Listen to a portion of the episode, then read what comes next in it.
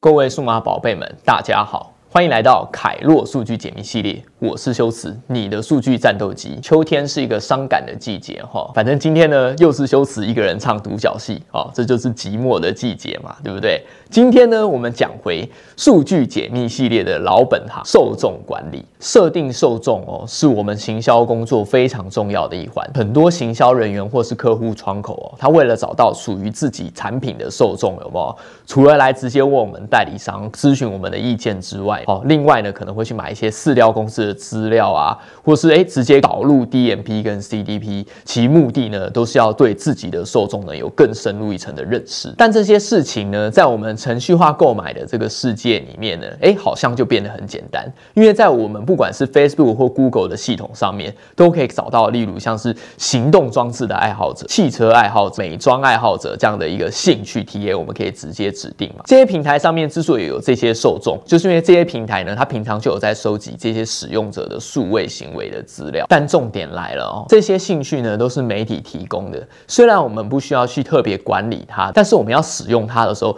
心里呢总是有一点毛毛的。我怎么知道说？行动装置爱好者就一定是喜欢玩手机的人呢？OK，Anyway，就是我只能相信这个平台上面它的兴趣提供是真的是没有问题的。所以呢，一直使用这些兴趣 data 哈，我们说第三方 data 哈，其实它有衍生出以下的问题。通常我们会选择这些兴趣，都是因为我们觉得它字面上好像跟我们业务有点联系啦。而且呢，我相信说，嗯，也许我用了比较对的兴趣，它的成效会比较好。但实际上啊，通常我们使用第三方资料的兴趣呢，通常都不会比。RT 的成效来得好，这是第一个问题。第二点，兴趣呢，通常呢都只能片面描述某个人的数位行为，而且呢常常没办法满足所有广告主的业务需要。兴趣的这个描述，比如说美妆爱好者，可是这个人呢可能同时喜欢很多层面的东西，可是兴趣永远他都只有一个切入点嘛，所以他的那个切入点呢，你不知道他是做了什么而让系统觉得说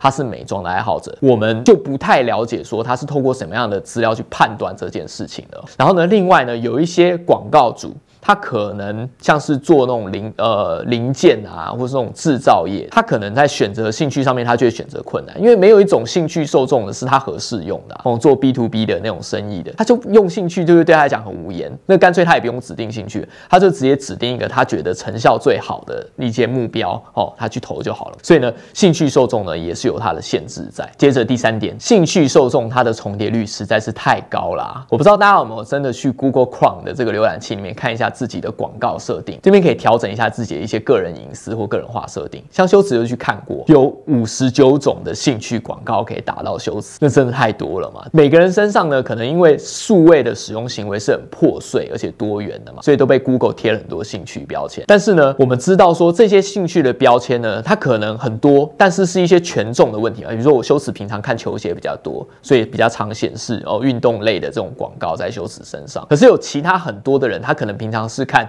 呃，比如说他是看球赛比较多，可他对球鞋没有什么兴趣。可是像球鞋的广告一样打到他身上啊，那你就要讨论说，嗯，这个人他真的是一个 sneaker 嘛，真的是一个被球鞋吸引的人嘛？可能兴趣广告的效益在这个人身上就没有这么好，他没有办法去分辨权重嘛。所以很多人呢一直用兴趣做广告哦，他的感觉就是，哎，你越来越不精准。接着我们讲第四点，兴趣受众呢难以追踪转换表现。这个兴趣受众呢，你每次去设定，它几乎都。呃，对大家而言，它其实就是一个新客，它其实不是一个可以稳定打包下来，然后长期追踪的受众，因为它没有明确的铺去监测说这一群人的受众到底是哪一群具体的受众。我们知道每天可能都会增加一些运动比赛的粉丝，如果我指定运动比赛的爱好者的话。那这个粉丝群它是不停的在成长或者是变少的，我根本不知道它具体的边界在哪里，所以我很难针对这些使用者做长期的追踪。哦，通常我就是广告一直投，然后投每次投呢成效都差不多，都是一群新的使用者。这样兴趣受众呢，我就只能做这种很新很新，然后数位足迹很浅的这种新客的投放，成效呢是没有办法稳定的累积的。修辞冲康很久兴趣受众了哈，但是呢兴趣受众直到今年二零二零年的最后。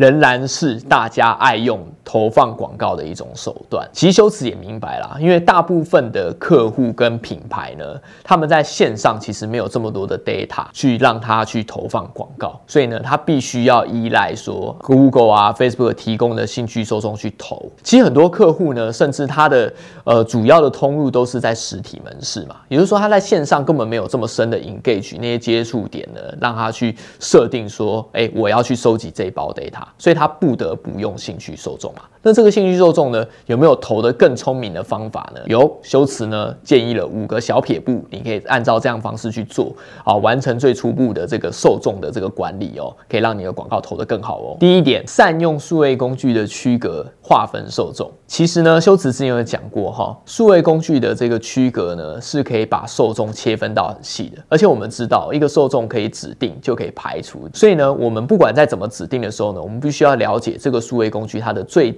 detail 的区隔是什么？像 Google 的兴趣呢，就有分成说潜在目标受众、受众的生活形态，我们说共鸣度这一块。OK，Anyway，我们就可以去结合交错比对这些受众，去设计一个最适合自己行销企划的一个受众哈。有时候不一定是切分最细就是最好啦，因为有时候你切到很细，但这些很细的区隔跟你的业务没有关系的话，那你这样做观察好像有点嗯累死自己，累死你的 partner 有没有？所以修辞会建议说，你一开始就依照你的行销企划哈。去最 detail 的区隔去设定受众，这样子是最合适的。第二点，广告一定要设定年龄、性别、语言等人口属性区隔。前面呢，我们讲设定兴趣嘛。后面呢，其实你一定要用所谓的年龄、性别、语言去交集这个兴趣，你投出来的广告才会精准哦。就像我们以前做 Google 的经验啊，我们如果没有特别去锁定这些年龄、性别哦语言，我们只锁定兴趣的话，实际摊开我们发现哦，好多的广告都投给那些来路不明的使用者哈。所以呢，以至于说这些使用者他的媒体表现可能还不错，CPC 很低啊，CTR 很高，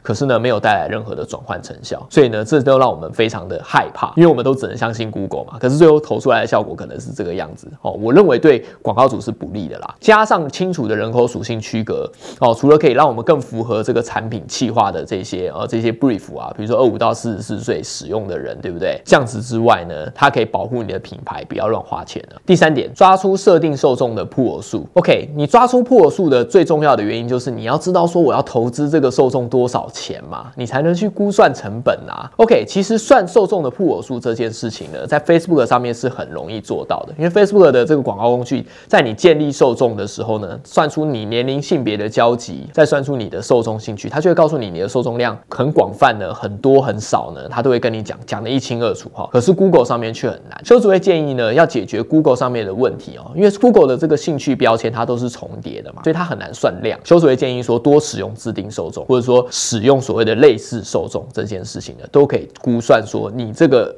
呃，广告铺额呢，大概是多大？你都可以清楚的估算出来哈，这样你对预算也会比较有一个底。第四点，找到商品与受众之间的数位关系。什么叫做数位关系呢？当然就是它跟你业务的接触点嘛。不过呢，因为我们是使用第三方受众的资料，所以它在描述上面呢，可能会没有第一方资料这么的精准。基本上呢，像 Google 跟 Line 这两个媒体呢，他们都有根据说使用者的数位生活形态、使用者的购买行为做不同的兴趣分众。哈，你可以同时选择或者是交集。哈。让你的受众可以更加精准，你必须要去发想这些东西。也就是说，我的受众呢，如果他是一个呃汽车爱好者，然后呢，我刚好是卖汽车的，所以呢，在受众的购买行为上面，我们应该就是 focus 在汽车这个 turn 上面。但是他的生活形态呢，可能他是一个上班族，他是一个喜欢浏览行动装置的人，他是一个喜欢看新闻的人。这些兴趣形态，我应该把它打成一包兴趣，交集购买行为，就是比如说买想买汽车的人，好，我们做成一包受众，我们用这些。我们可以用的数位手段去描述这样的使用者，就算是建立他与他之间的数位关系，用数位的、用兴趣的方式去描述它，多使用不同的区隔，哈，这就算是建立商品跟使用者中间的数位关系。第五点，优先把广告留给。会购买的使用者，也许我们做完受众的研究之后，我们把受众一列出来，会发现，哇，原来这个世界上人人都是我的受众啊！可是我们的资源毕竟有限嘛，我们必须把预算呢留给更有可能购买的使用者，所以我们一定要列出来说，这个受众哪一个是跟我最逆取的，好，哪一个是比较远的。算好铺之后呢，优先把预算留给表现比较好的使用者。这个当然是我们预设啦，实际跑要 post buy 才会知道。不过第三方受众呢，我们可以想象，如果是卖汽车的用户，汽车爱好者一定。是最精准嘛？接下来才是看新闻的人，商务上班族。OK，Anyway。可它是按照一个顺序这样走下来的，所以呢，我们应该先把预算留给一个汽车爱好者。讲完了第三方受众该怎么样设定或管理，我们接着我们来讲第一方受众，因为还是有很多客户，他的业务是以数位为主，所以有很多的 data。那修辞之前呢，其实有讲过很多关于再行销跟第一方资料的设定。好，建议大家先回去看一下之前的影片哈。客户呢，如果有很多的自媒体呢，他当然会累积很多的 data 嘛。但是这些 data 这么多，它其实都是代表的一件事情啊，就是使用者在他的这些自媒体领域上面留下了数位的足迹，对不对？因为使用者呢，他去决定购买一个产品。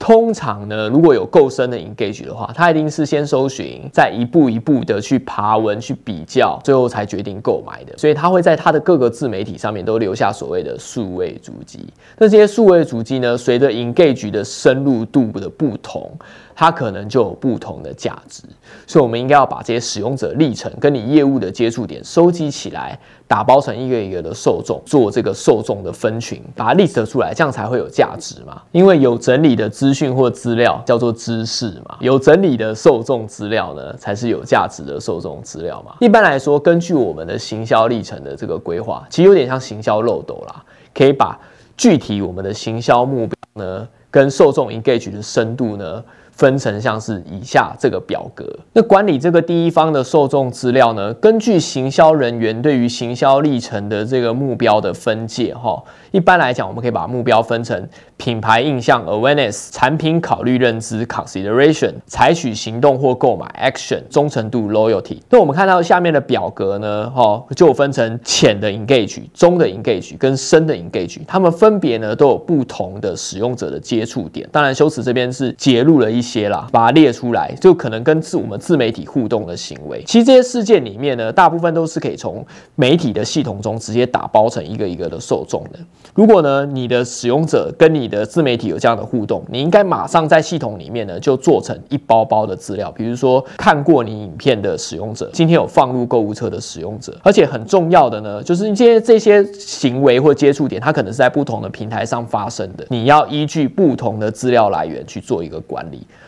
这样无论呢是在 Facebook、Google，还是你是做 Awareness、做 Loyalty，其实呢你都可以根据这个 list 去设计自己的行销漏斗，你都可以在那个媒体平台上面去建立一个完整的一个使用者的历程。所以你是这种有这么多自媒体的客户的话，哦，你可能会觉得说，我最后还是来搞一个 DMP 或者 CDP 好了。其实修辞呢是绝对同意客户呢有一个自己的 CRM 系统，或者是说有 DMP 这样的一个系统呢去协助行销人员作业，因为行销人员真的。很辛苦。就客户的角度来说啦，使用这些系统呢，可以认识呢我们在客户产品消费资料不同的 turn，还有甚至我们的库存下面呢，我们应该要怎么样去分配我们的资源，做我们行销脚本的最优化哈。但是对接到这个媒体购买来讲好了，如果在媒体系统上面，如果你的 DMP 要跟媒体系统发生关系的话，最重要的呢就是要中间有建值，这个非常重要。其实它就是 key。Key 值的意思哈，媒体系统要能够辨识 DMP 或是 CRM 系统这边来的资料。一般来说，在行销界里面比较常用的建值资料呢，就是所谓的